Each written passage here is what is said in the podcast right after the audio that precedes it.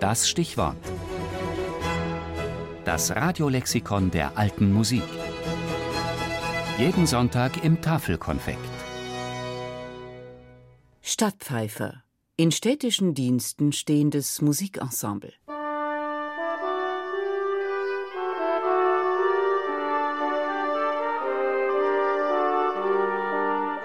Mitte des 14. Jahrhunderts taucht der Begriff Stadtpfeifer erstmals in offiziellen Dokumenten auf.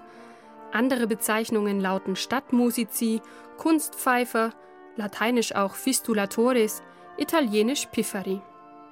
Im Unterschied zu den fahrenden Spielleuten waren die Stadtpfeifer bei den Reichsstädten fest angestellt.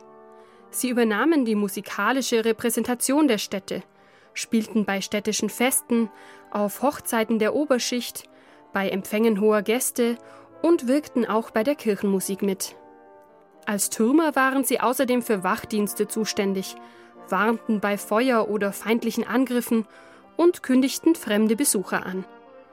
Auf die Abgrenzung von den fahrenden Spielleuten legten die Stadtpfeifer großen Wert.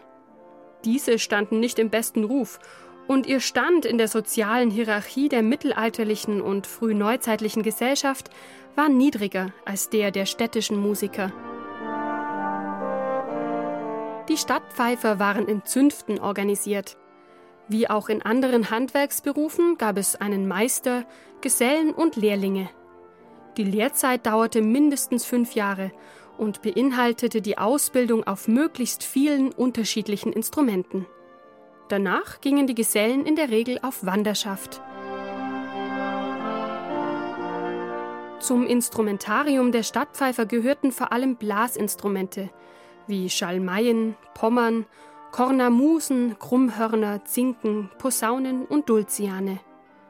Diese sogenannte Alta Musica, die laute Musik, stand im Gegensatz zur stillen Musik der Streich- und Zupfinstrumente, die die Stadtpfeifer in der Regel weniger pflegten. Auch auf diesem Wege distanzierten sich die städtischen Bläser von Musikern geringeren Standes. Das Trompetenspiel wiederum war den Stadtpfeifern untersagt. Als Repräsentationsinstrument des hohen Adels war die Trompete eigentlich der höfischen Musik vorbehalten. Die wenigsten Stadtpfeifereien hielten sich aber an dieses Verbot, weshalb es regelmäßig zu Streitigkeiten kam.